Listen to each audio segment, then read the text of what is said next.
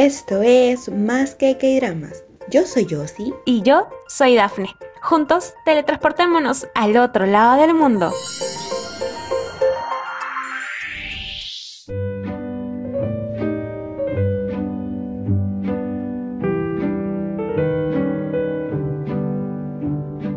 ¿Qué tal? ¿Cómo están? Bienvenidos sean a Más que K-Dramas. Hoy estoy emocionada y yo creo que aquí las tres, y señores, aquí en el set somos tres personas que vamos a estar grabando este podcast porque ni más ni menos vamos a hablar de la abogada extraordinaria Wu. Un drama que ha sido pero muy, muy, muy en tendencia creo en todos los países y sobre todo que hasta el momento todavía no acaba en Netflix pero nosotras ya obviamente ya lo acabamos. Así que este podcast va a dar mucho que hablar, ¿sí o no, Josie? Hola, Daphne. Definitivamente la abogada Wu va a estar en mi, en mi top de este año, va a estar en mi top de este año porque, o sea, no sé cómo describirlo, pero se ha convertido en, en, el primer drama de muchas personas también y como que todos están indagando qué es esto de los K-dramas, porque he visto personas que nunca imaginé que iban a ver un drama. Están viendo la abogada Wu. Hace poco justo me decías, Duff, que nuestro amigo en común, Herbert, estaba viendo la abogada Wu. O sea, él sí como que eh, sabe, ¿no? ¿Qué es los K-dramas? Pero nunca había visto que fuera a ver un K-drama así como que de insistencia de que estuviera en top 1, ¿no? En, en Netflix. Entonces estoy, estoy muy feliz por ello. Pero así también, como lo comentabas, hoy día no estamos solas, sino que estamos con Grecia. Hola Grecia, ¿qué tal? ¿Cómo estás? Hola chicas, ¿qué tal? Un gustazo, la verdad, estar en este programa. Ya, ya, ya estaba con, ya, ya, decía tiempito, la verdad, porque ya hace tiempo las veía bastante por Instagram y, y un gusto, la verdad, estar aquí porque a mí me encanta hablar de K-dramas. Ustedes saben que yo soy una cotorra hablando de K-dramas. ya me conocen en persona. Y bueno, al menos Daphne ya me ha podido conocer en persona. Y hemos hablado con Joss también en algunas ocasiones sobre K-dramas. Y hemos estado en video reacciones también. Yo estoy muy emocionada por hablar, este, en este caso, de la abogada extraordinaria Wu. Siento que ha sido un K-drama que nos ha tocado no solamente el corazón a todos, sino que nos ha dejado bastante enseñanzas. Cosa que en todo K-drama existe. Siempre va a existir como esa moraleja, esa enseñanza, algo, o sea, algo lindo que te vas a llevar después al final. Y bueno, encantadísima de empezar con este segmento, ¿no? Así es, muchísimas gracias Grecia por aceptar nuestra invitación. Nosotros estamos felices que nos acompañes el día de hoy porque Grecia de verdad que, uy, yo sé que va a dar las opiniones aquí, va a dar las opiniones y nos va a decir porque ella también es creadora de contenido, es TikToker, así que vayan a seguirla también. Ya al último vamos a dar nuestro cherry. Así que amiga, estoy muy feliz de que estés aquí con nosotras, pero te cuento Greg que el, nosotros tenemos en el podcast una sección que se llama Hablemos en coreano. Así que la palabra que vamos a aprender hoy es, yo creo que cae perfecto con el drama porque la palabra es Nam Mancho. ¿Y qué significa Nam Mancho? Romántico. Yo creo que ya sabemos a quién, o sea, el drama ya es romántico de por sí, pero ya sabemos a quién llamarlo romántico. Dios está feliz ahí con su fondo. Mira, mira, mira, mira esa cara del bobado. Díganme si no. Que lo amo, lo amo, lo amo. Yo lo amo. O sea, ese hombre es perfecto. Nos han pintado. O sea, no es que nos hayan pintado. Creo que hay varios. Este, Existe en la vida real. Yo sé que por ahí estás. Sí, yo, yo también sé. En algún momento va a existir ese hombre es que Lee Yunu sí es, es, es, este, es un personaje literalmente como si fuera el sueño de toda mujer, ¿no? O sea, como si hubiera sido escrito literalmente con, eh, con brillitos, lapiceritos de, de, colores, con unicornios, con ponis, todo. O sea, yo me lo imagino así literalmente porque ese personaje sí tiene bastante, bastante feeling. De hecho, de hecho. Y para hablar un poquito más del drama, Joss nos va a contar un poquito de la sinopsis, aunque ya sabemos todos de qué trata, pero igual yo, dando la introducción. Sí, más o menos algo, algo chiquitito, algo breve. Es que, bueno, básicamente trata de la brillante abogada Wu, que tiene 27 años, que tiene el espectro autista. Y debido a su alto coeficiente intelectual también tiene una memoria impresionante, hemos visto en los casos que se aprende página por página, texto por texto. Y de verdad eso fue lo que me impresionó también de la, de la actriz de Parent B, o sea, para aprenderse exactamente todo y lo hacía súper rápido fue, fue alucinante. Bueno, ella se graduó pero lamentablemente eh, vemos que este espectro hace que no sea sea contratada a pesar de que tenía notas altas, sobresalió dentro de su promoción, no podía ser contratada, ¿no? Entonces vimos que es un poco la discriminación que existe en Corea y también creo que en muchas partes del mundo, pero le dan la oportunidad a la abogada y va a, esta, a este bufete de abogados donde se desarrolla toda la historia, todo el romance, la amistad y todo lo que vemos en todos los episodios. Y ella también dentro de su proceso trata de, de encontrarse a ella misma y también relacionarse con las personas porque debido a su, a, su autismo es que no puede tener relaciones con personas, ¿no? Podrían pensar como que es muy fría y, ciertas partes de, de, los episodios yo también decía como que, uh, no hagas eso por favor, pero a veces lo hace inconscientemente y muchas veces ella, ella misma lo dijo, ¿no? Entonces vemos que durante todo el proceso ella hace un gran cambio y eso es lo que más me gustó del drama.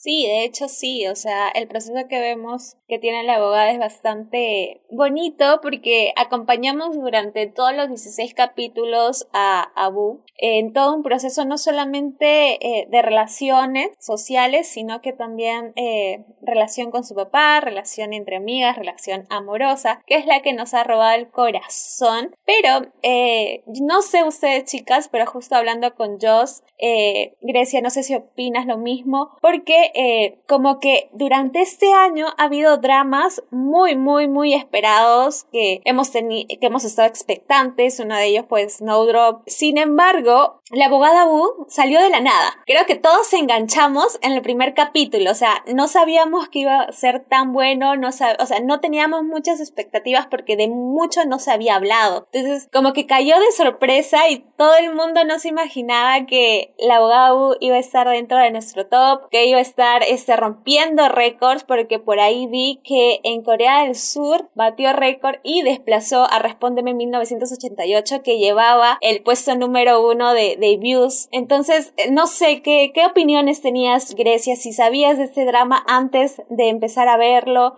o tenías alguna referencia de los actores. de, hecho, no, o sea, no lo habían promocionado tanto como otros dramas, ¿no? Porque nosotros ahorita vemos, por ejemplo, que hay dramas que se están promocionando mucho más que salen en Netflix, o algunos que ni siquiera están saliendo en Netflix, pero que sí están siendo promocionados en otras plataformas y que sí están dando, ¿no? Este, un rating alto, bueno, bueno, en la mayoría, cuando son promocionados, y son promocionados de gran manera y de gran magnitud, como que sí están llegando a un rating, rating alto. Pero en este caso, con la abogada extraordinaria, o sea, yo sinceramente, yo vi un TikTok en el cual yo dije, ah, el personaje es de una chica que es autista, que es abogada y que obviamente va a pasar por transformaciones y cambios, ¿no? Entonces, eso fue lo que a mí me llamó la atención. Literalmente el personaje, algo que no se había visto en otros dramas o no es un drama totalmente cliché. Y es un drama que al fin y al cabo, cuando tú ves la, los capítulos, vas viendo casos diferentes. O sea, como que tiene ritmo, tiene este, este como, este como que vas a ver algo diferente cada día, ¿no? Cada semana te vas a esperar una cosa totalmente diferente. Esas variaciones, ese, ese, ese jueguito de las cosas, es lo que me llamó la atención y lo que me enganchó y me hizo querer ver, estar a la expectativa de cada episodio en emisión. Entonces, yo sí, yo por mi parte sí me enganché de esa manera. Ahora, sí, la serie no tuvo como que tanto promoción, pero al fin y al cabo, creo que al igual que a mí, creo que a, las personas les enganchó más eso, ¿no? El tema de los personajes y el tema de cómo iba a estar contextualizada la serie. Yo creo que, yo creo que fue eso. Sí, definitivamente fue eso porque justamente comparto lo mismo que Grecia. Yo también eh, descubrí a la abogada Wu por, por TikTok, porque tampoco fue como que muy promocionado. También lo comentamos en un en vivo que hicimos con Daphne hace poco, justo el día que iban a anunciar una segunda temporada. Entonces hicimos como un en vivo flash y ahí lo comentaba que este drama uno que no tenía un canal de respaldo que sea tan grande dentro de Corea, entonces no había mucho eh, mucha promoción, ¿no? Eh, también era chiquito, el canal era nuevo, entonces como que nadie lo conocía. A pesar de ello es que rompió récords y como que el, canal también está agradecido con la abogada Wu por todo lo que lo ha brindado, ¿no? Y también hemos visto que Canto está recontra agradecido por todo lo que ha logrado y casi me pongo a llorar con, con sus palabras. Y creo que fue más que todo la historia que te ha atrapado tanto que lo que te ha hecho es buscar el drama, ¿no? Porque estaba como que no era tan esperado, ¿no? Como decía, Snowdrop era más esperado. Y vimos que a pesar de, eso, ¿no? No queremos hablar de, de Snowdrop.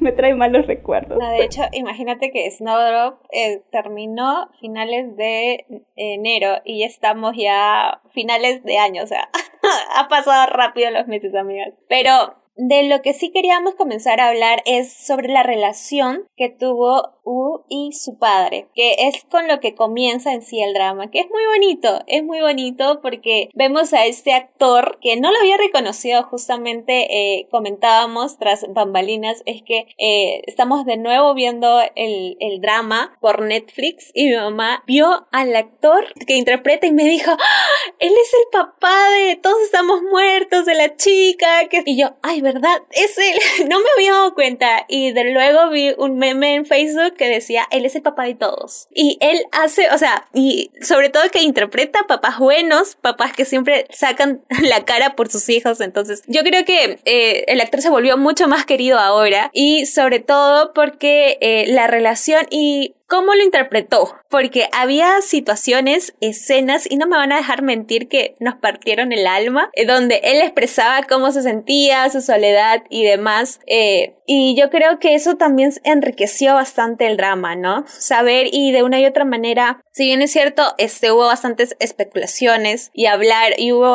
eh, comentarios polémicos y un poco negativos, que eso ya más adelante vamos a hablar, pero yo creo que la interpretación fue buena porque si bien es cierto, no tengo a una persona directa que haya sufrido de autismo dentro de mi entorno, sin embargo, sí algo similar, un espectro similar, eh, y sé muy bien que muchos de estos, eh, estas reflexiones que tenía el papá, muchos de estos sentimientos de soledad, sí es cierto que pasan los padres o los familiares que tienen eh, personas con ese tipo de espectro. Entonces, yo siento que fue muy importante y, siento que su personaje sí fue real. O sea, por esa parte no había dudas o, situaciones en las que se alejen de la realidad. Me, pareció muy bonita, pero cuéntame, Grecia, ¿qué, te pareció esa, esa relación?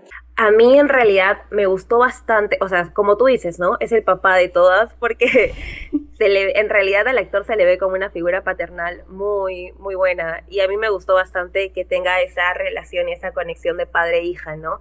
Y yo siento que me identifico bastante porque, pues, bueno, yo tenía a mi papá, ya, ya, ya falleció a los 13 años, a los 13 años, cuando tenía 13 años, falleció eh, pero cada vez que veo eh, así relaciones entre padre e hija, a mí me toca bastante. Eh, y en realidad me gusta mucho saber cómo, cómo el actor tuvo que meterse en el papel de una persona ¿no? que lleva viviendo años con, con su hija que, que, tiene autismo. Entonces, realmente creo que nos tocó bastante a fondo el poder empatizar con el padre, porque en un momento nosotras como habíamos comentado, ¿no? Algunos de estos diálogos que nos pareció bastante, bastante intensos y, y, bastante como que chocantes, al menos para mí, al, al, sentir tanta emoción, como diciendo como que es que me he sentido solo durante estos años. Entonces, tú te pones a pensar que una sola palabra ya te hace como que ver, no sé, ver cómo fue de repente el, sub, el pasado del papá o sea, yo me imagino ya su pasado y cómo le habrá pasado. Solamente con ese pequeño diálogo ya me puedo imaginar varias cosas. Entonces, este, yo sí llego a empatizar bastante con él, al menos a pesar de que no he sentido tanta, este, no, no vivo una experiencia así, yo sí llego a ver cómo el padre puede haber sentido esa soledad, ¿no? Porque cada uno de nosotros pasa por un tiempo de soledad. No específicamente como el padre lo habrá pasado, pero sí en otras ocasiones sentimos que a veces estamos solos o, que tenemos nuestro tiempo de soledad y creo que esas cositas sí nos hace como que empatizar de menos con el personaje, ¿no?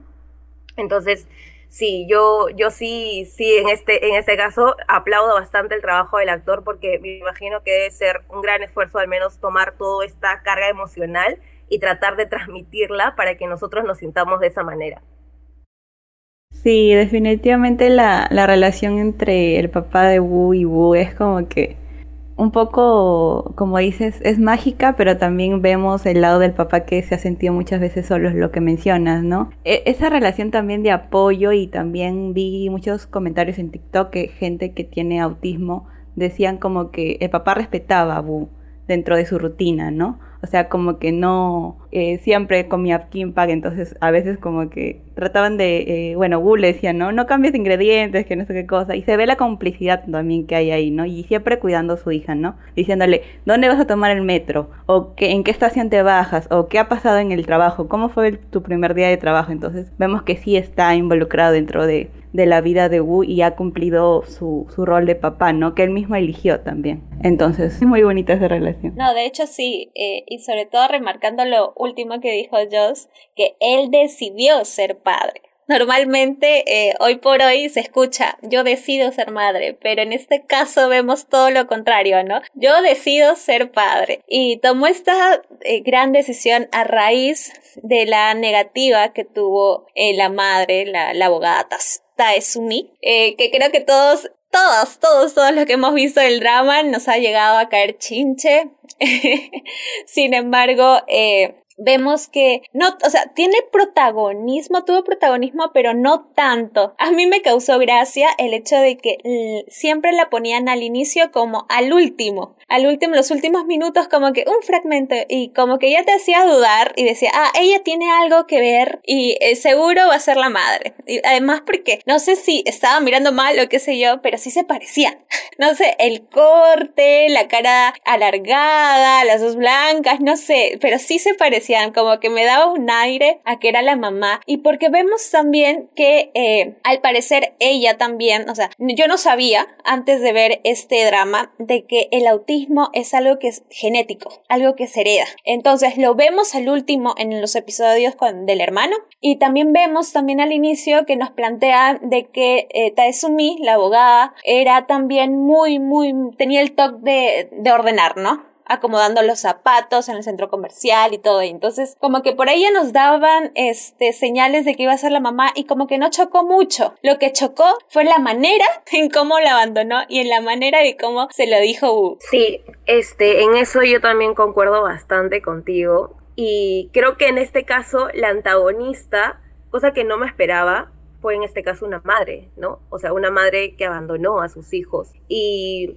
a mí lo que más me gustó es que dieran como que este cambio en la serie, de que un padre puede tomar como que ese rol tanto maternal como paternal para una sola hija y cumplir a la perfección con esto, porque nosotros vemos que la abogada es una persona que ha cruzado la universidad, que ha estado entre los mejores puestos, que es una, o sea, es una buena persona, a pesar de la personalidad, es una persona muy buena, muy gentil y amable, porque vemos cómo ella lleva el trasfondo de sus amigos, o sea, vemos la relación entre sus amigos, vemos que sí es una persona preocupada entre, entre las cosas que pasan en su día a día, y que sí llega a tener, o sea, al menos hay el cliché como que de que existen las personas que son autistas y que llegan a ser muy frías, ¿no? Y que no llegan a tener este tipo de sentimientos como que reales, ¿no? A veces lo pintan así en la televisión, pero nosotros vemos una transformación en el personaje de la abogada Wu y vemos que ella sí llora, sí tiene sentimientos, no es una persona fría como a veces en las películas lo pintan, ¿no? Entonces, este, yo creo que en este caso el padre ha cumplido una función muy grande. A mí, en este, en este caso, que me traigan este tipo de cosas o estos temas a la mesa con, con, esta serie, a mí me encanta bastante. Que no me toquen tanto estos temas clichés o que no metan siempre como que eh, las madres, o, porque no todas las madres llegan a, llegan a cumplir su función maternal, ¿no? Hemos visto casos en los noticieros, en las noticias, o sea, pasan muchas cosas. Y no siempre es como todo lo pintan en las películas. No, no voy a decir películas americanas porque no es así, pero a veces sí llega a pasar. Entonces, este, eso es lo bonito a veces de ver películas de otros países, ¿no? En este caso las coreanas, que llegan a tocar temas diferentes como, como lo es la abogada Wu y como lo es en la función paternal que cumple el padre. Sí, ahí yo justo eh, bien, un TikTok un poco polémico podría decirse, pero algo que también me hizo como reflexionar, ¿no? Dentro de... Pero, o sea, es un tema un poco complejo de decir, pero solamente lo quiero mencionar para, para no generar polémica. Pero es que eh, exactamente, o sea, la abogada, no es que la, quiero defender tampoco a la, a, la abogada pero es que ella no quería ser madre, pues, ¿no? Hay personas que no están capacitadas y a veces no quieren ser madres y eso se respeta. Entonces en este caso decía la chica comentaba en ese TikTok que eh, como que el padre la, la, obligó, ¿no? A ser, a ser madre porque el, el plan era tú da luz a Wu y yo me encargo de ella y nunca más nos vas a ver. Pero por circunstancias del destino se encontraron y es como que la tratan de pintar a ella de mala madre. Pero sin embargo con el otro vemos que no ha sido mala madre, sino que tomó una decisión antes, que ya eso fue en su pasado. Pero vemos con, con el, el, el hermano de Wu que sí cumplía su función de madre. Entonces es como un poco polémico, ¿no? Esto, esto que no, que, así me, me, estaba como que procesando la información y tenía dos perspectivas diferentes, pero sí. Ahí tengo una opinión, eh, no sé si andar porque, como dices, es, el tema es polémico. Eh, sí, el tema es bastante polémico porque ahora, hoy por hoy, pues, ¿no? Como dije hace un momento, está en disputa esto de que yo quiero ser madre o todo, bueno, en este caso, él quería ser padre, no asumir la responsabilidad. Pero tal como pintan, y me voy a basar, por favor, atención acá, no, me voy a basar en la historia del drama eh, y en cómo pintaron a Taizumi. Eh, no sé si ustedes también lo vieron así, chicas. Lo que pasa es que Taizumi en sí y el padre lo dice cuando le comienza a contar este a, a Wu en el hospital y Wu después reacciona de otra manera. ya bueno, este le dice que ella se dio cuenta que estaba saliendo con un don nadie prácticamente y dijo no voy a seguir con eso porque ese no es el futuro que yo quiero.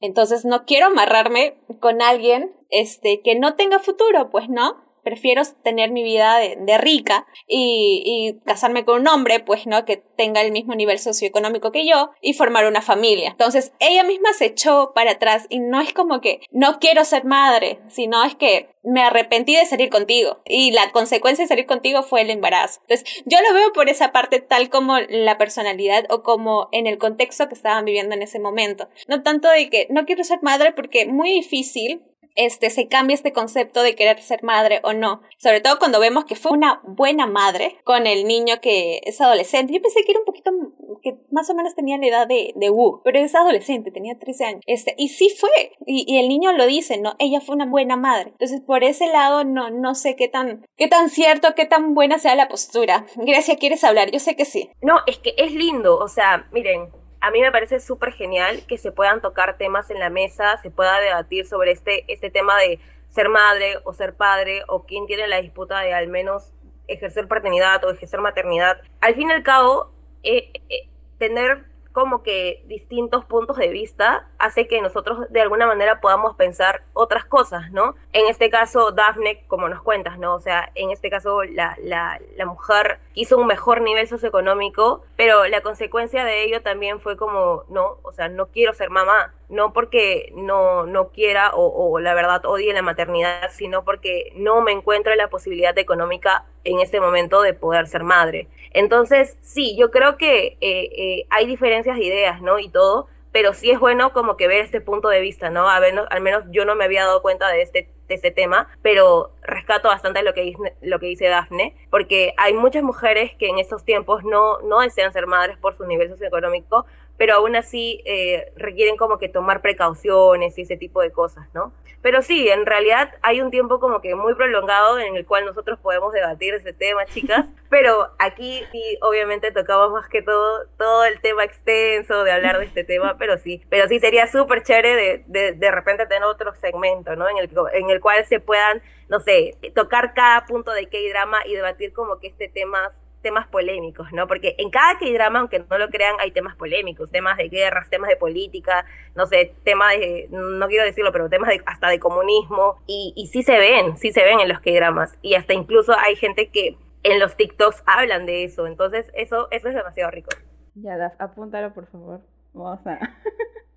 vamos a robar la idea de Grecia. Otra idea, otra idea. sí, pero ya este, ya cerrando con este, en este tema, es como que me gustó, eh, lo, lo, planteó también esta chica en TikTok porque me hizo ver desde la perspectiva, pero también estoy como que con la perspectiva de Daphne y tengo mi propia opinión acerca de, de, de la abogada Taizumi, entonces es como que es bueno ver diferentes puntos de vista, como lo decía Grecia. Pero ya vayamos por el tema de, de esta amistad entre, entre Wu y Rami, que hasta ahorita no hacemos nuestro TikTok, por favor. Vamos a hacerlo. Infidencia, infidencia acá, me acuerdo clarísimo, porque gracias a Isa conocimos a Grecia. Y me acuerdo que sabes que, que salimos las tres, Grecia le reclamó a Isa porque hizo un, un video colaborativo de saludo con Diana y, y Cami, que si nos están escuchando, saludos chicas. Entonces, este, sí, vamos a hacer las tres, ¿ya? Vamos a, en plan vamos a hacer las tres nuestro saludo. Sí, sí, vamos a hacer las tres y vamos a hacerlo en un TikTok y los vamos a subir acá las dolamaniáticas de Perú.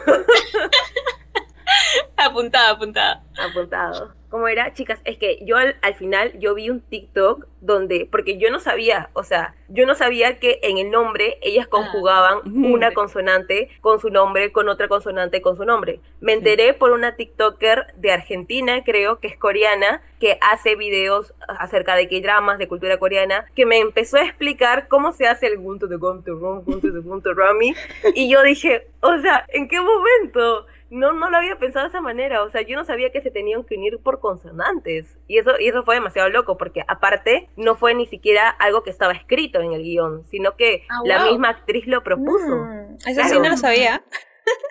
sí, yo, me enteré por el TikTok justo de la, de la, de la coreana. De Liri, de Liri. ¿Cómo se llamaba? Liri Uni. Sí, creo que sí. Este, no me acuerdo muy bien su nombre, pero sí, es un es una argentina que ya es, bueno, que es coreana, ¿no? Que ya lleva tiempo haciendo estos contenidos y, y la verdad me gustó bastante ese dato, así que la apunté y dije, ah, eso lo voy a escribir para hacerlo en el podcast. De hecho sí, o sea, es un saludo emblemático, ¿no? Una cosa que va a quedar siempre. Eh, pero la, la amistad con la con Remy o, Remy como, como se pronuncia Rami, vamos a llamar Rami. Este, no sé si han visto la, la doblada, yo ahorita estoy viendo la doblada por, por el tema de que mi mamá se le hace mucho más, mucho más fácil, como dice Isa, este, ya cuando uno ve con, con su mamá o con sus familiares que tienen ya mayor edad, uno entiende de que a veces es mejor verlo doblado, ¿no? No hay de otra opción. Entonces, el saludo que ellas tienen en español es fatal, es fatal, es feísimo. no, no lo escuchen. No, no, no lo escuchen de verdad. No, creo que en, esa parte deben doblarlo al coreano. O sea, no, no, no doblado, sino tiene que ser subtitulado. Porque es, es bien raro. Sí, no tiene sentido. No tiene el mismo chiste. Me has abierto una curiosidad. ahorita va a abrir ahorita. ahorita. Sí. O sea, lo voy a querer ver. Porque de hecho una piensa de que lo van a, porque a veces los cuando son doblados los dramas, eh, ciertas partes lo dejan en, en, coreano, ¿no? Porque juegan mucho mejor, suena mucho mejor como en este caso, pero lamentablemente el saludo lo doblan también y lo malogran totalmente. Así que si aún no llegan al saludo y lo están viendo doblado, pásense al coreano.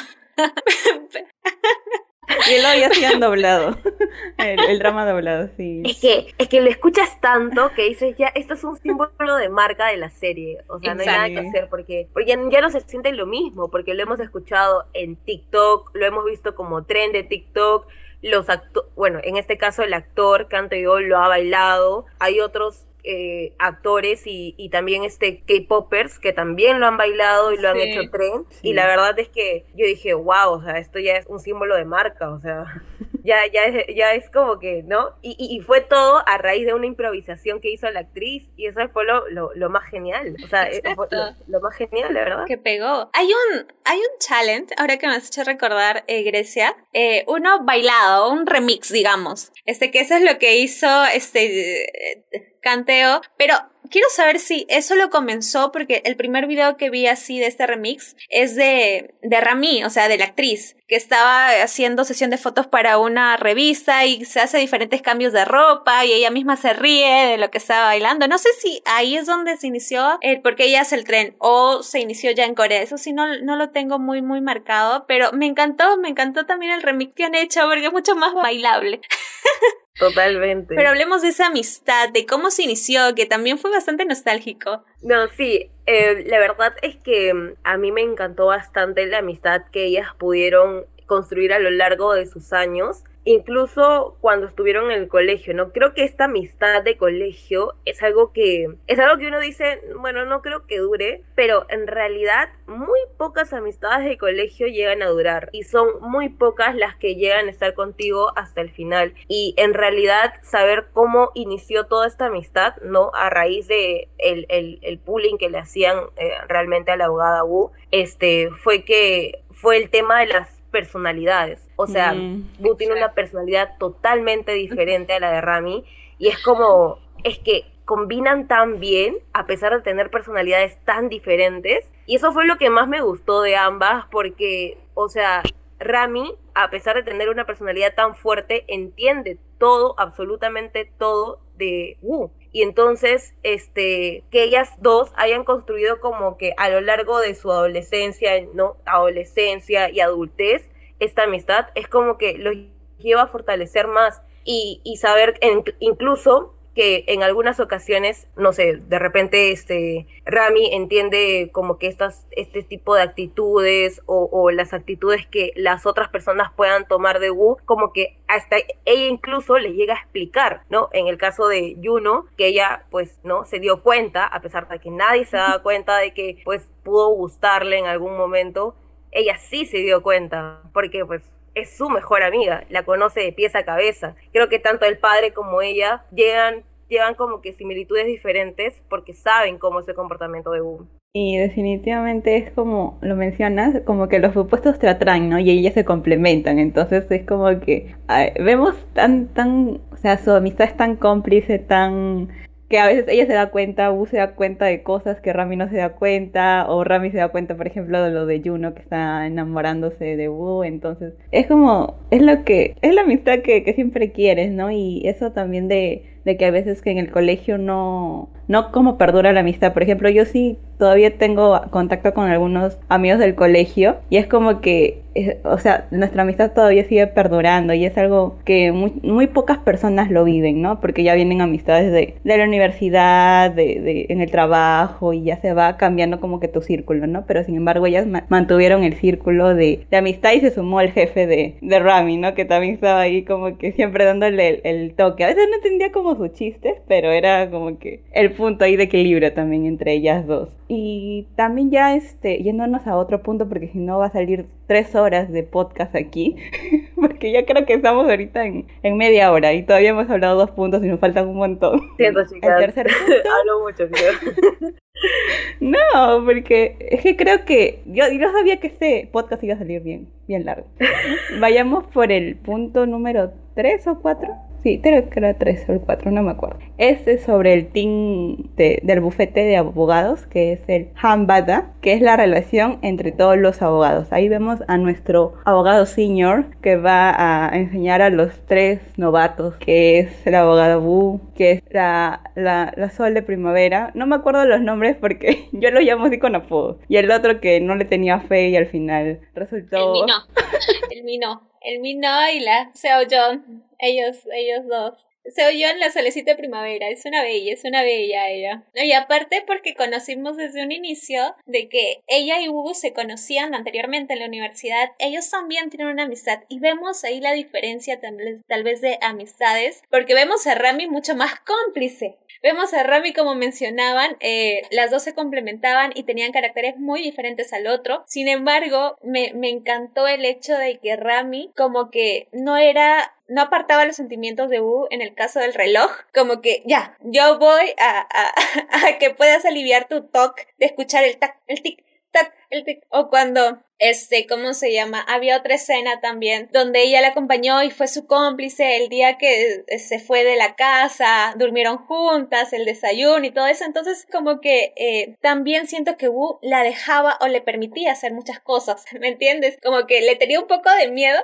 pero sabemos que no es miedo a cómo voy a reaccionar y le permitía hacer muchas cosas. Y, y vemos a la Solecito, que si bien es cierto, eh, al principio como que se negaba a seguir ayudándola, después vemos que siempre siempre fue un amor y que cambió radicalmente eh, cuando le dijo pues que ella era el sol de primavera porque era súper cálida, linda, le abría pues las botellas, le iba a decir cuando iba a ver Kimbap en el en el almuerzo y toda la cosa. Inclusive este, vi un, un video donde la actriz que interpreta a U dice, ese fue el diálogo que más me tocó. Ese es el diálogo que a primera vista lloré con ese diálogo y quería grabar ya esa escena porque siento que transmite demasiado. Y, y se vio pues, ¿no? Que, que fue bastante tierno, porque dije, uy, no, ahorita Wu va a salir con sus excentricidades, porque el otro le decía, soy la bebé Seoyun, algo así, le decía carita de ángel, y ella, no, no, no, no. y al final como que, ¡pum! rompió esto con el solecito de primavera. Aunque no creas, yo te voy a contar la confidencia de que yo siento que Choi Soo-yoon tiene como que una personalidad casi similar a la de Yuno. O sea, como que ellos dos tienen casi algo similar que hacen que se sienta como que el mismo cariño, bueno, no tanto el mismo cariño, claro que Juno de diferente manera, pero sí como que Shu Suyeon tiene como que ese cariño especial a, a Wu, ¿no? Y sabe realmente cómo tratarla a pesar de que han venido estudiando juntas desde la universidad. Y eso es lo que más me, me gustó y me impactó a mí, porque cualquiera creería que a primera vista cuando lo ve dice, ay, seguramente va a ser un personaje extra que va a pelear por el amor de Yuno y esto cosas, ¿no? Al inicio piensas eso, pero luego vas viendo realmente la, la característica y la personalidad del personaje de Chu Yoon y, y realmente te das cuenta como que este no es enemigo, sino es amigo. Porque, claro, justo estaba viendo también un TikTok de enemigo o amigo, enemigo o amigo. Y en realidad en, en, en el puesto de Hamadat no hay ningún enemigo porque todos se complementan con, con Wu. Todos entienden realmente a Wu porque llegan a tener como que este, este tema de la convivencia y realmente como que llegan a entender parte de su personalidad. Menos el Minoa. Al último como que... Al último como que sí, a mí no como que exclusivamente como que estaba al inicio, pero es que fue, es que yo, yo, yo sí sentí que él iba a ser el antagonista, ¿saben? Pero creo que los escritores quisieron darle la vuelta como que no, no vamos a convertirte en el antagonista, vas a ser parte de la fuerza, así que le dijeron únete a Wu. Pero sí, la verdad, a mí me hubiese gustado que dentro del, del, no sé, dentro de ahí se pueda como que ver algo así, ¿no? Porque a mí sí me hubiese gustado que de repente, no sé, como que ya se estaba portando medio mal Miu, así que dije como que no, no, no lo creo conveniente con la, con la sol de primavera. o sea, yo dije no, pero dije, bueno, ya lo quieren pasar como bonito, ya, bueno, dije, vamos a hacerlo amigo. Sí, yo también vi necesario que se cambiara. bueno, al final de todo, si bien es cierto, no, no me gustó mucho el cambio radical. Bueno, no fue radical y eso es lo que me gustó. Porque al final, como que no dice sí, ahí nomás este, voy a pelear, este, y todo por la solecito, sino que como dice, cambie, le dice a Taizumi precisamente cuando ella le dice, te has arrepentido, que no eres capaz y todo eso, eh, él como que no, por ahora no está dentro de mis planes, ¿no? Algo así le dice, entonces como que da intención de que no fue un cambio radical porque ahí creo que sí hubiera perdido sentido su personaje, eh, sin embargo fue de poquito a poquito, a mí me encanta, o sea, no me gustó que hayan puesto a la solecito al final como que muriéndose por él. No, no, no, me gustó. Confirmo, amiga, confirmo.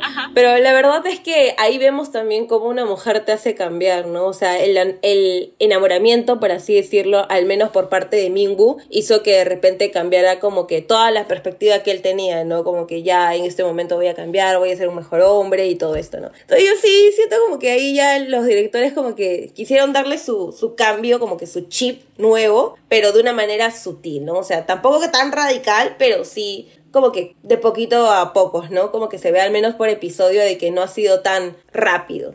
Sí, al principio como que no, no me gustó, pues. como fue de capítulo a capítulo, cambió, ¿no? Fue, era el malo y luego el bueno, pero lo que sí me gustó fue que, como dicen, no, no fuerzan ¿no? la relación, como que recién como que está empezando y también su cambio se está viendo, no es que ya soy malo y después soy bueno sino que está como el principio del cambio. Y también quiero comentar sobre eh, los otros personajes dentro del, del, team Hambada, que es el bufete, que es nuestro líder, que lo mencioné cuando estábamos ya entrando a este tema. Y es que yo pensé que de verdad se nos iba, se nos iba, yo lo sentí. Hasta que dije como que, por favor no me hagan llorar por un drama porque no, no podría haberlo soportado. ¿ah? Creo que fue un buen punto que lo hayan salvado. Y también como que queda la duda, ¿no? Si es que él vuelve o no vuelve, ¿no? Como que no sabemos.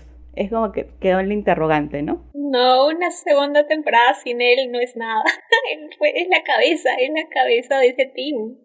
o sea, es un buen líder. Al principio era como que eh, no quería aceptar a Wu por, eh, porque era autista y tuvo que seguir órdenes de la, de la CEO de, del bufete, pero sin embargo la fue conociendo y fue viendo que ella se daba cuenta de los mínimos detalles, ¿no? De los, de los pequeños detalles que a veces cuando uno ya tiene muchos años dentro de cualquier rubro, como que lo olvida, ¿no? Como que, ay, pero eso sí, o sea, eso no importa. Pero ella veía en esos pequeños detalles, en esos mínimos detalles, cómo podía dar el cambio al, al, a los casos, ¿no? Y es que vemos casos complejos, hay muchos casos también que tocan de, de diversos casos de, de toda índole que a veces no, no, no podría mencionarlo porque no sé si lo banean o no el, el podcast, pero vemos de, de todo, de todo.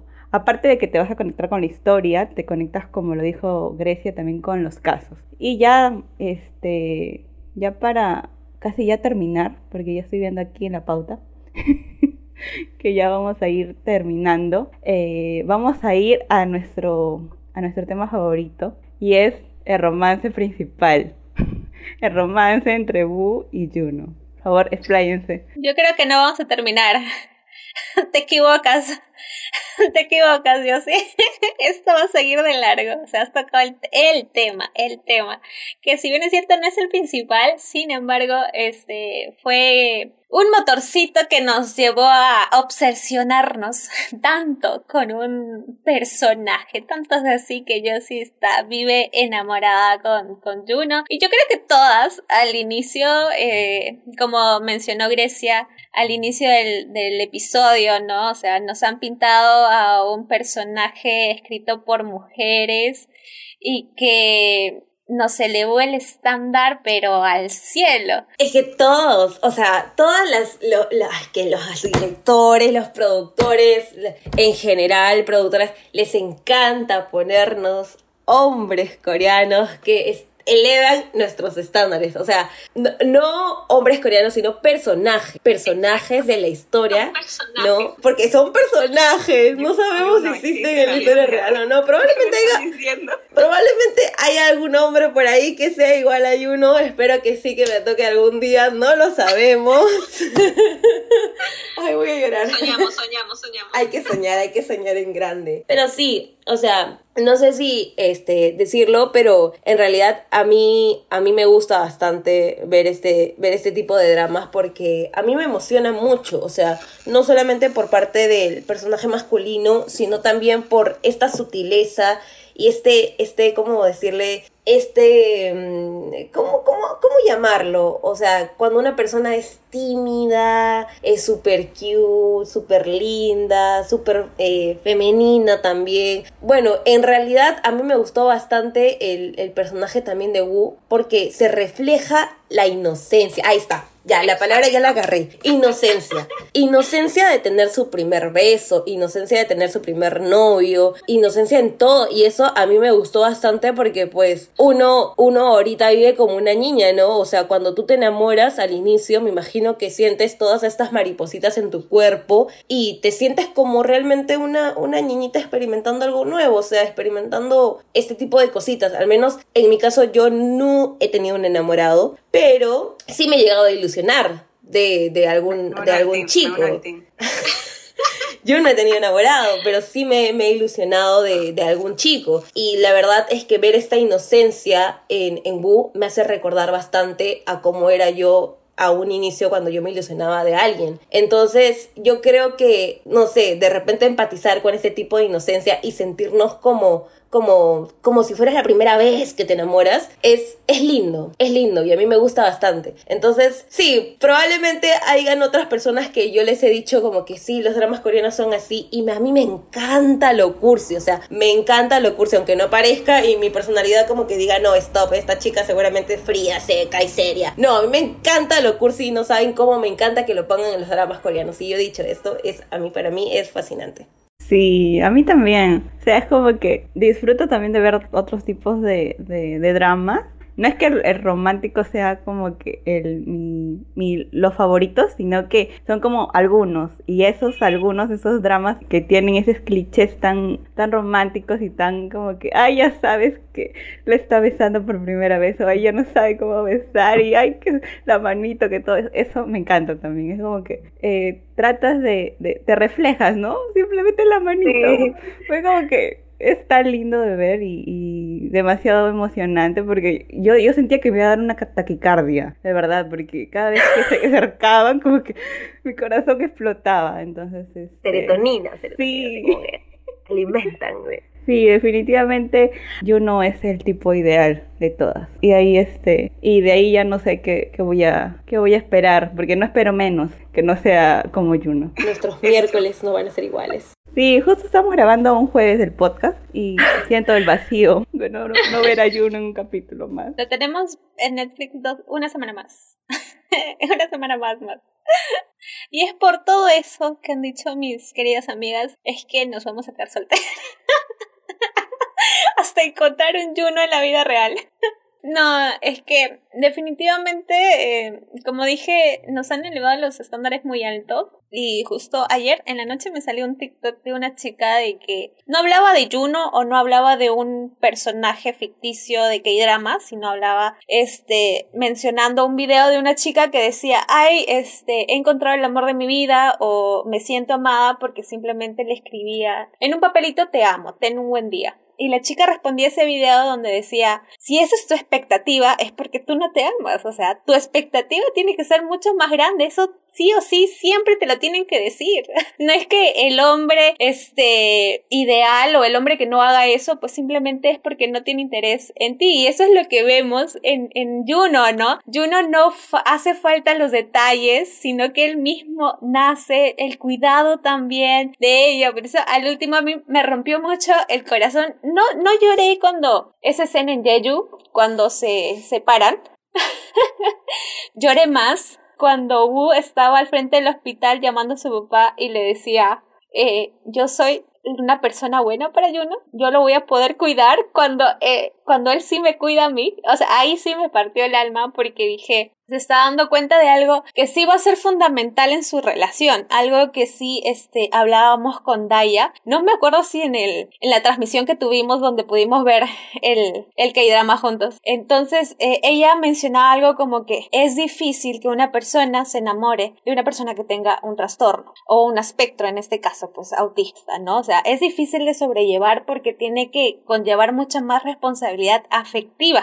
Eh, no es eh, como no, no va a ser igual, ¿no? Entonces, eh, das mucho más amor y eso es lo que a veces no entiende la gente, eh, no lo entendieron sus amigos, no lo entendió su hermana. Eh, me hubiera encantado que en la primera temporada, porque sabemos sabemos que va a haber segunda, me hubiera encantado ver, más que los padres de Juno, me hubiera encantado ver la presentación del papá de Wu con Juno. Eso me faltó. Eso me faltó. ¿Por qué rayos no lo pusieron en la primera temporada si lo mencionaron ahí? O sea, yo cuando vi a Juno en el último episodio practicando, yo dije, va a hablar con el papá. Me emocioné y total que... Bueno, también sirvió para la reconciliación bueno, casi reconciliación, porque no. Pero esos aspectos de él temeroso, este, como decía Gre, inocente, tratando de, de, practicar lo que le va a decir la abogada, solito él hablando ahí, no le importaba que caminaba gente y le, decía, nadie qué loco, está hablando solo, sino que se ponía nervioso, aún así, este, ya la conocía, aún así ya se habían dado su primer beso, este, igual,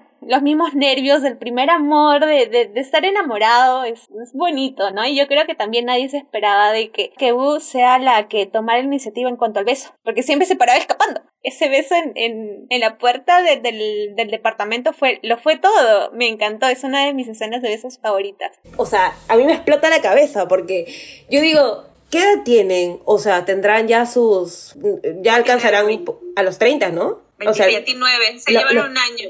Claro, los personajes, o sea, los ah. personajes ya están entre los 29 a 30 años. Y yo me, me digo, o sea, o sea, a mí me explota la cabeza porque que estén en el plan de tomarse las manos, darse su primer besito y como que, y, y encima encima, como que este sentimiento, e, estas actitudes tú los comprendes, porque a pesar de que son gente ya adulta, tienen como que esta sensibilidad de poder ir tan poco a poco pero tan románticamente, o sea, tú lo sientes tan intenso como que dices, ay Dios, están tocando la mano, no puede ser. Y luego, y luego empiezas a ver el primer beso cuando están cerquita, chiquito, poquito a poquito, y como que, y luego él mismo empieza a tomar la, ella toma la iniciativa y luego él empieza a decir como que, pero yo te puedo enseñar a besar y que el tema es así. Y yo, oh, por Dios, no puede ser. O sea, no, hasta aquí acaba, hasta aquí acaba. Ya no puedo, no puedo ver más esto porque Chicas, es que, es que sí, o sea, a mí me gusta ver ese tipo de cosas, no, no lo voy a negar, a mí me encanta ver ese tipo de cosas. y, y lo mejor es que, o sea, no, no se pierde la inocencia, a pesar de que son gente que tú ves que es adulta, sabes que hay este, esta inocencia, este, este cariño, este, como que, no, no sé cómo explicarlo, pero esta no, no, no, no sabría cómo decirlo ya, porque no tengo la palabra en la lengua y se me va a ocurrir, me, imagino, en media conversación después, pero sí tienen una sensibilidad como para tomar todo lo emocional y, y transmitirlo a nosotras, que nosotras decimos, wow, qué romántico es esto, ¿me entiendes? Y es que tampoco nosotros lo vemos, bueno, yo no lo he visto como muy aniñado, ¿no? Por decir, porque eh, a pesar de que es el primer beso y el primer enamoramiento de Wu, es de una forma madura, pero cierta forma de es como, no sé tampoco explicarlo. Sí, no sé cómo explicarlo. Es maduro, pero sensible, pero inocente a la vez. Entonces, todo combinado en uno. Muy bien trabajado dentro del guion, porque las escenas, con las escenas nomás te transmitían todos estos sentimientos que no sabemos descifrar entre Grecia y yo. es como que un montón de sentimientos. Entonces, este, definitivamente la escritora, el director, los actores se han tomado el tiempo de hacer bien todo, porque es como que ya está escrito, pero la forma en que lo dirige y ellos mismos los, los actores cómo le dan la intención, porque hemos visto varias también escenas, la escena cuando, cuando Juno le, le hace el abrazo en contra, cuando Bu tiene este, este ataque, es como que el Canteo se fue a investigar más o menos cómo era este abrazo, ¿no? Entonces vimos también este, esta técnica que fue en este, el, el primer podcast que hicimos, ¿da? Estar bien, estar bien. Que también era... El abrazo mariposa. Sí, el abrazo mariposa.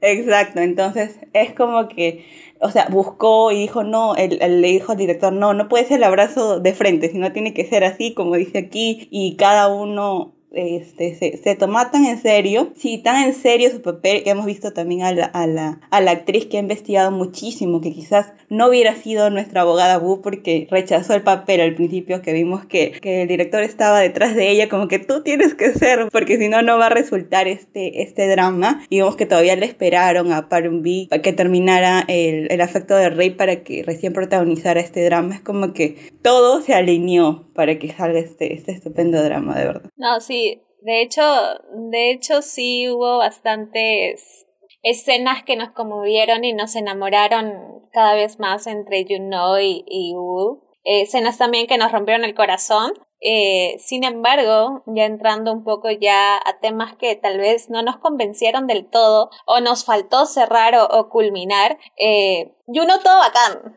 ya, todo bacán, hermoso, lindo, este, el, el top. ya, ya, yo sé que Grecia, me acabo de acordar acá que, que mi mamá le llama el secretario, el chofer, porque siempre andaba.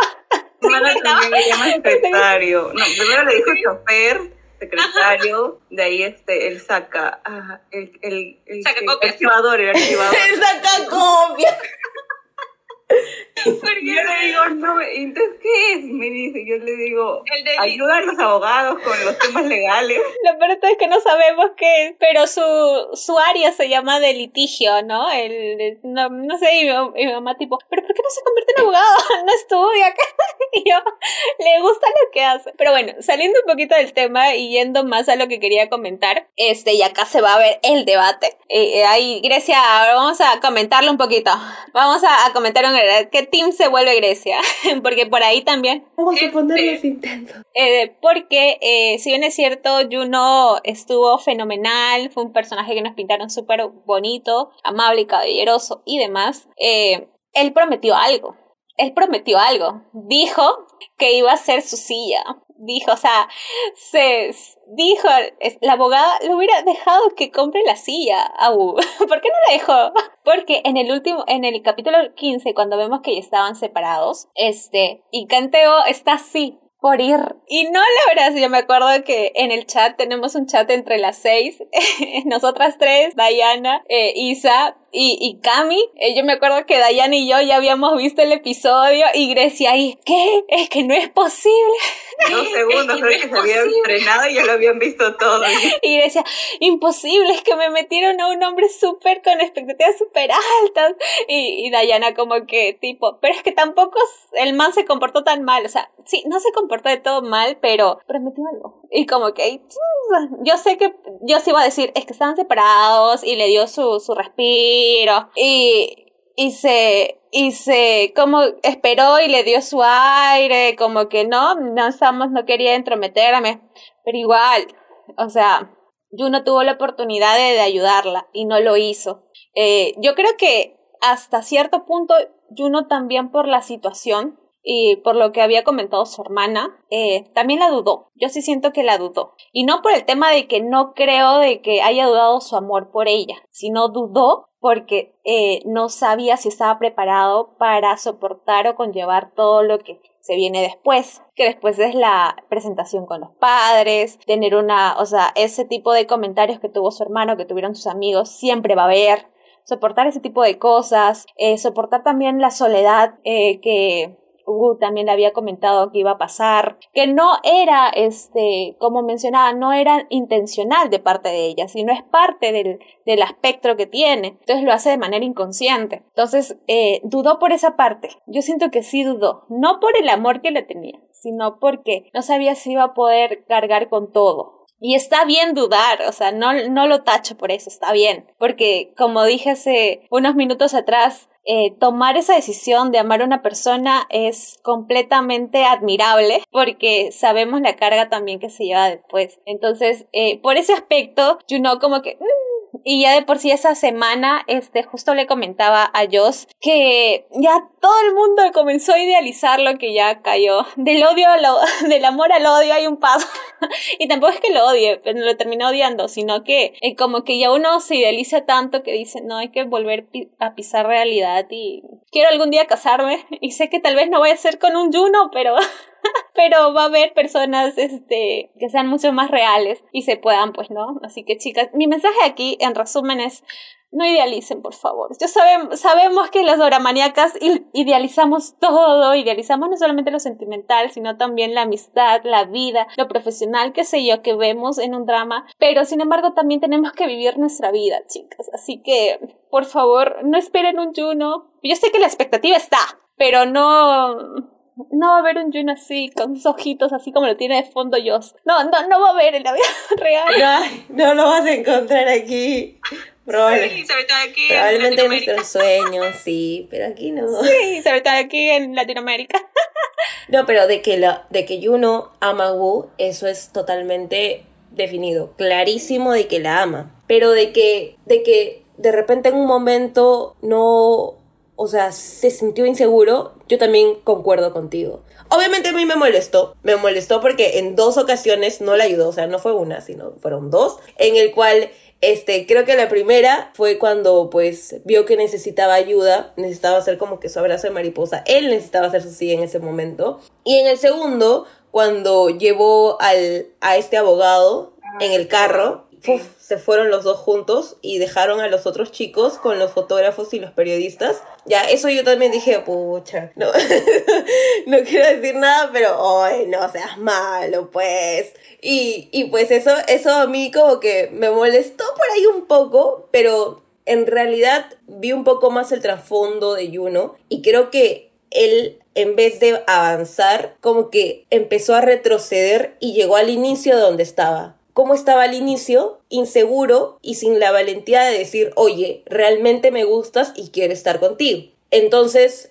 al ir al inicio, como que se sintió así, como que si fuera un cachorrito, como que no sé si avanzar, no sé si ir para atrás, se sintió así, en el vacío, en la nada. Y fue como que recién para que él pueda despertar y decir como que no saben que realmente me gusta y quiere estar con ella, tuvo que ver esta situación, ¿no? Como que hablar hasta incluso con el abogado para, para darse cuenta realmente de lo que él quería y no dejarse influir por los demás, porque realmente en un punto él también estaba como que, no sé, de repente tanto el comentario de ella como el comentario de su hermana como el comentario de otros, como que vino todo su mente, ¿no? Y se sintió de nuevo en el inicio de la etapa cero. Entonces yo creo que, yo creo que fue eso, ¿no? Pero al final de todo me gustó esa conversación que ellos dos tuvieron en el carro. Fue muy lindo creo que han terminado bastante con un final muy bueno. Claro, la conversación que tuvieron los dos en el carro fue un, fue un, fue un final bastante bueno. Y yo creo que para la segunda temporada sí se vienen cosas muy buenas. Y me hubiese, y me va a gustar bastante ver casos nuevos, ¿no? Porque obviamente lo que vamos a ver más en la serie son distintos casos en cada capítulo. Y eso es lo que, lo que va a ser emocionante también. No sé ustedes, pero a mí me faltó el beso final. O sea, todo bonito, todo tierno, que se para enfrente a la puerta. Pero el beso, amigos. O sea, tampoco quiero los besos que se han dado porque esos dos besos fueron bastante, ¿no? Normalmente no vemos eso, pero sí al menos un piquito. Yo, hay sí en este tipo ya, en este tipo de historias, yo creo que al final el piquito que siempre nos dan en todo, o bueno, nos daban anteriormente en los dramas, o la agarradita de mano, aunque sea, ¿no? Bueno, ahí también entró un poquito en contradicción, porque la, la abogada no podía agarrar la mano, pero bien que... Bebé que se la chapaba. Ahora sí, yo, a su descargo. Ahora sí, yo, a su descargo. Pero creo que ya lo, ya lo dijeron ustedes, o sea, Daphne dijo su postura, pero al final terminó defendiéndolo. Entonces es como que Sí, es como que, sí, Juno sí, pero, pero también Juno. y fue como que sí. O sea, al final sí me dio cólera, que eso es lo que querías tú defender, porque sí, o sea, Grecia y yo coincidimos que sí nos dio cólera en ese momento, ¿no? Pero se entendió. Claro, no es que a mí me diera cólera, sino que también me, me, me gustó en cierta forma porque no, eh, o sea, es como que lo idealizaron, eso sí, pero sabes que no todo es perfecto, aunque el más perfecto de todos, nadie es perfecto. Entonces es como que lo hace humano y dentro de lo humano es que también es así, o sea, eh, tiene sentimientos, se sintió mal, se sintió presionado por lo que comentan ustedes de todo que se le vino el carro un montón. Comenzó a cuestionarse si era suficiente su amor quizá y fue como que estaba en un trance, ¿no? Que no sabía qué hacer solamente seguía órdenes. En el caso de que los abandonó a los, a los abogados ahí, vi que muchos comentaron como que está haciendo su trabajo. Y yo decía, sí, pero, o sea, hubiera discutido, ¿no? En todo caso con el, con, el otro abogado, ¿por qué tengo que dejarlos? Pero fue como que estaba en piloto automático y no, no procesaba la información, estaba como que estaba pensando, estaba reflexionando en todo esto. Y a mí no me chocó. O sea, yo pensé que me iba a romper el corazón cuando idealizo algo y es como que algo que cometes así como que te odio. pero no, en este caso no, creo, creo que lo vi tanto, tan humano a, este, a, a, no saber qué hacer, en el caso también de cuando uno necesitaba el abrazo, fue como que dentro de mí decía, no anda, abrázala, pero como que Juno también estaba como que también confundido, estaba aturdido, estaba como que quería ir y no, y yo sentía esa, esa presión y yo le digo como que tómate tu tiempo, ¿no? También para, para pensar porque los dos estaban mal y no es que ya lo abrazara y todo se iba a arreglar, porque también yo decía, ahorita lo abraza y se vuelven a, se vuelven a amistar o quizás vuelve a ser como que eh, se, después no, se vuelven a hablar, porque básicamente fueron días que ya ni, ni tenían una, una conversación, pues, ¿no? Y vimos también el tema de la ruptura, que fue horrible porque se pintaron todas las escenas románticas de ellos eh, y ella estando sola o sea, todas las escenas románticas que habían pasado y luego ellos, ella estando sola en las mismas escenas fue como que destruida quedé. Pero sí, o sea, en, en ese aspecto sí creo que fue bueno mostrar a Juno de, de, esa forma para que no es que para que nos demos cuenta que es un ser humano sí o sí, pues, ¿no? Que tiene que tiene sentimientos, que puede equivocarse porque nosotros vemos que quizás se pudo haber equivocado, no debió hacer esta, esta reacción, pero hay veces que también cometemos nuestros errores, no sabemos cómo actuar en, en situaciones, después pensamos y decimos, no, hubiera hecho esto, entonces es como, eso sí me gustó, dentro de eso sí me gustó que sea Juno así, no, no el Juno perfecto, sino el Juno que es Juno con, con virtudes y efectos. Entonces, ahí me quedo. Ese fue mi descargo. Estoy un poco asustada porque yo voy a editar este podcast, pero eh, creo que ya de, Grecia, su respuesta es clara de, sobre la segunda temporada. Ella sí está de acuerdo. Yo tengo mis opiniones, no sé si estar de acuerdo o no, porque eh, dentro de mí creo, espero que me equivoque, que no va a superar a esta primera temporada. No sé qué opinas, Daf. Pero Grecia dijo que sí, está de acuerdo en esta segunda temporada que, que todavía no se sabe, ¿no? Que están diciendo como que sí, como que no, esperemos a Canteo o no, todavía ni se ha ido al ejército y ya me están haciendo la segunda temporada. No, precisamente por eso lo están planeando para el 2024, ¿no? O sea, bueno, se especuló que para el 2024, cuando él esté salidito de su servicio militar, que ya de por sí está así, va a volver así. este, pero a ver, eh, he visto, he tenido la oportunidad de ver varios dramas que tienen segunda temporada y la gran mayoría me han decepcionado, por no decir todos. Es más, es todos. Este, sí, o sea, no decepcionado. Hay algunos que me han decepcionado. Ah, bueno, no, no esperé ese final. Y otros que sí dije, no, no hay nada, punto de comparación con la primera. Entonces siento que, y confío de que la segunda temporada, uno, eh, tiene para dar, o sea, como dice Grecia, o sea, la trama en este tipo de, de dramas que son de abogacía, legal, o sea, hay mucho que ahondar porque se basan prácticamente en casos, al igual que los dramas médicos, que son casos de pacientes, en este caso, este, casos legales. Entonces hay para qué hablar, hay temas que pueden este, tocar y que siempre van a mantener este expectante al usuario, ¿no? Eh, sin embargo, yo creo que uno de los puntos claves es que se mantenga el caso, que no se me vaya el líder, por favor, que no se... Yo ahí no hablé mucho de él, pero lo que voy a decir es que siempre así me encantó verlo en ese tipo de personajes, porque siempre ha interpretado graciosos, personajes graciosos o personajes secundarios, y verlo tan formal, verlo tan serio, este, me encantó y se lució, se lució, se lució. Entonces, espero, o tengo mi especulación, guarden este podcast, acuérdense de lo que digo, porque normalmente se cumple lo que...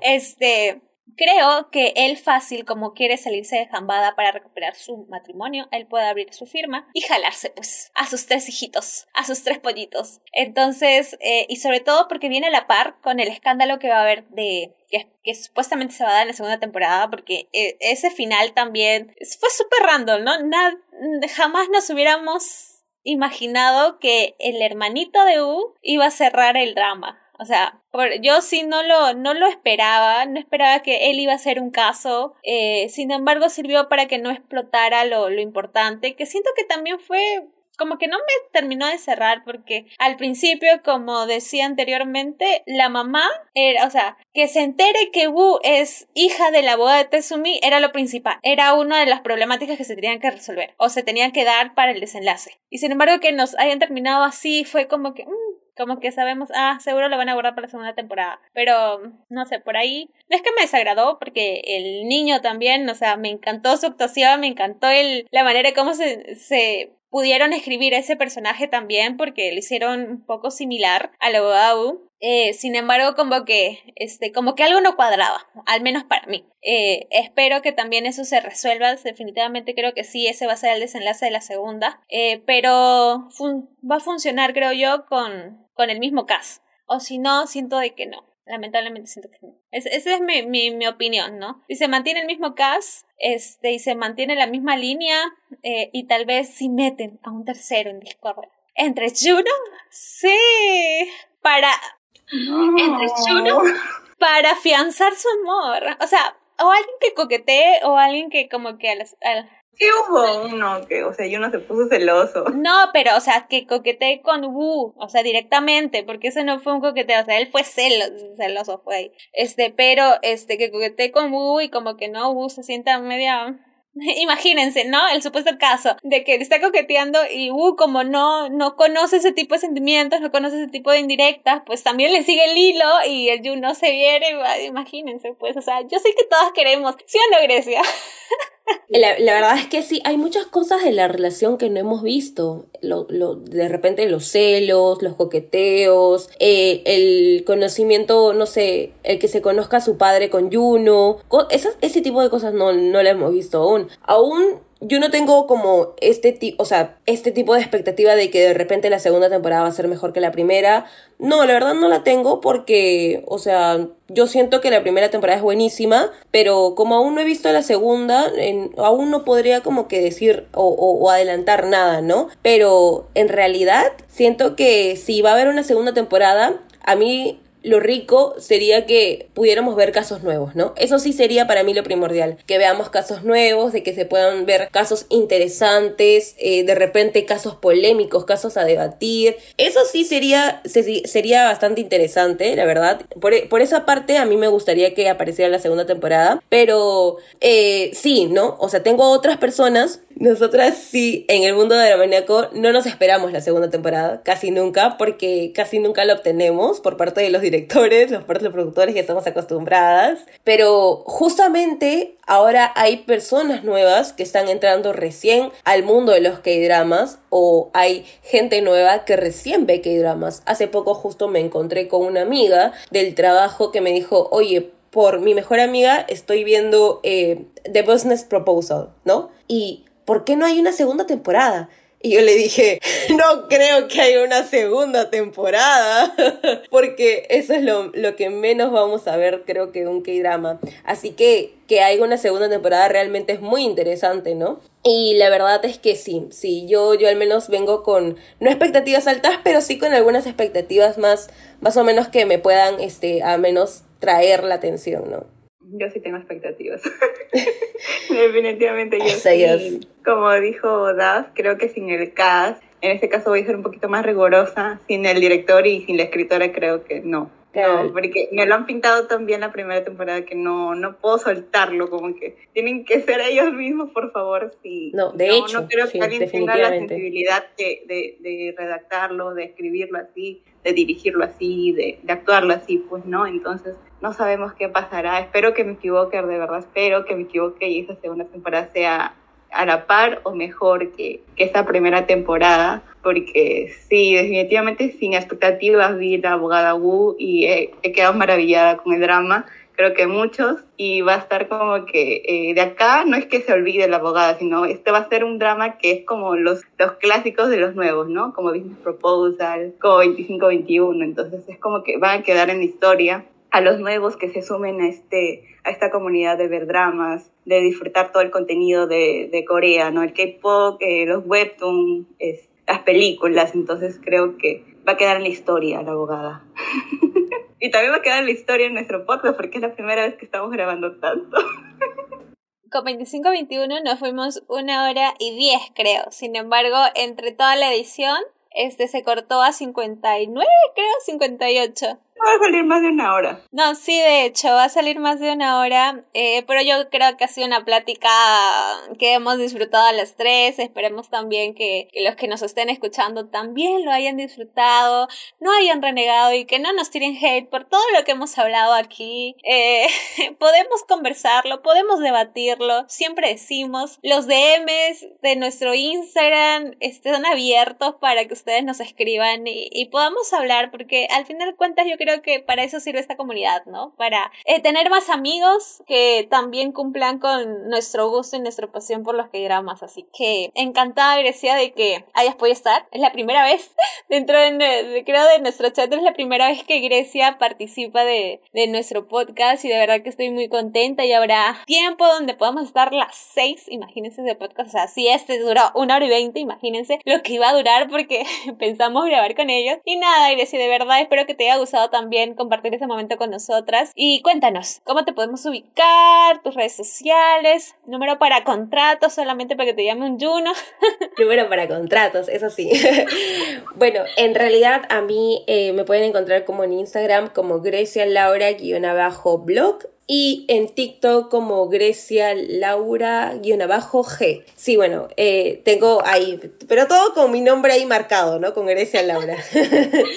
Pero sí, chicas, la verdad ha sido un gustazo estar con ustedes. A mí me encantó hablar. Ustedes saben que yo soy una cotorra y me encanta hablar de K-dramas. Ya, la ya, la, ya me han probado. Ya me ha probado Dafne también en, vivo y en directo. Y sí, la verdad yo emocionadísima de poder comentar este, e, es, estos temas, ¿no? Porque en realidad es muy enriquecedor para mí eh, poder hablar de temas también, ¿no? Que se puedan debatir, eh, de personajes, de los directores, eh, de todas las tramas que hemos podido pasar, de todos nuestros sentimientos. Así que sí, chicas, espero que haya otra oportunidad también para que nos podamos encontrar y podamos hablar de otros temas. Sí, muchas gracias, gracias por acompañarnos y queda pendiente nuestra salida porque la vez pasada me enfermé. Los que vieron el video ya saben, me enfermé y no pude acompañarlas. A Grecia ni a Isa, pero ya no me voy a enfermar para poder estar con ustedes y también compartir mucho más de los dramas eh, y no sé qué más decir. Bueno, es, es, lo que siempre decimos en los podcasts, ¿no? La puntuación. Pero creo que esto ya es irrelevante. Irrelevante, creo, como que, no sé, para mí tiene un... Decimos de cinco estrellas, ¿verdad? De uno a cinco estrellas. Cinco estrellas. creo que esta pregunta se acaba de madura, como dicen, ¿no? Creo que a muchas personas la, le, ha encantado, no sé, da Grecia. ¿Cuántas estrellitas le dan al drama? Cinco. De uno a cinco, diez, diez, estrellas. Es perfecta. Cinco de cinco. Esa es una respuesta que solo se responde, ¿no? O sea, por, por algo este, ha sido top número uno en varios países. En varias, en varias. La próxima semana de nuevo nos rompen el corazón. Netflix, porque de nuevo por segunda vez. Sí, otra vez roto el corazón, otra vez. Muchas gracias a todos por acompañarnos hasta el final de este podcast, de verdad. Todos los que se quedan donde donde nuestro team están... Sí, están como que eh, escuchando todo lo que decimos, quizás estén de acuerdo o no, pero también para que vean sobre más que dramas, películas, sobre más del mundo de, de, Corea del Sur, pueden seguirnos también en nuestras redes sociales. Estamos en Instagram, estamos en TikTok como más que que dramas, en TikTok estamos como más que que dramas.podcast, también en nuestro canal de YouTube, que siempre les decimos que estamos participando del programa que Influencer Academy. Se trata de subir videos de acuerdo a misiones y esta nuestra última misión es sobre, Daphne nos ha compartido lugares y también una bebida y un plato cuando vayamos a Corea del Sur. Nosotros ya tenemos la mente que vamos a ir algún día, no sé cuándo, pero ya lo tenemos mentalizados, entonces. Muy pronto, muy pronto. Sí, muy pronto. Les dejamos estos datos para que lo vayan apuntando. Y es que también he visto que muchas personas están yendo a Corea, entonces está más que recomendado este, este video, así que vayan a verlo, compártanlo y también darle like. Y bueno, creo que acá termina este podcast y no sé qué más decir. Cuídense todos y nos vemos. Bye. Se vienen también episodios súper buenos. Chao, cuídense. Cuídense. Chao. Comen ramen. 이거 저기 맛, 이거 저기 맛. 너를 꼭 안아주고 싶었어 처음부터 사랑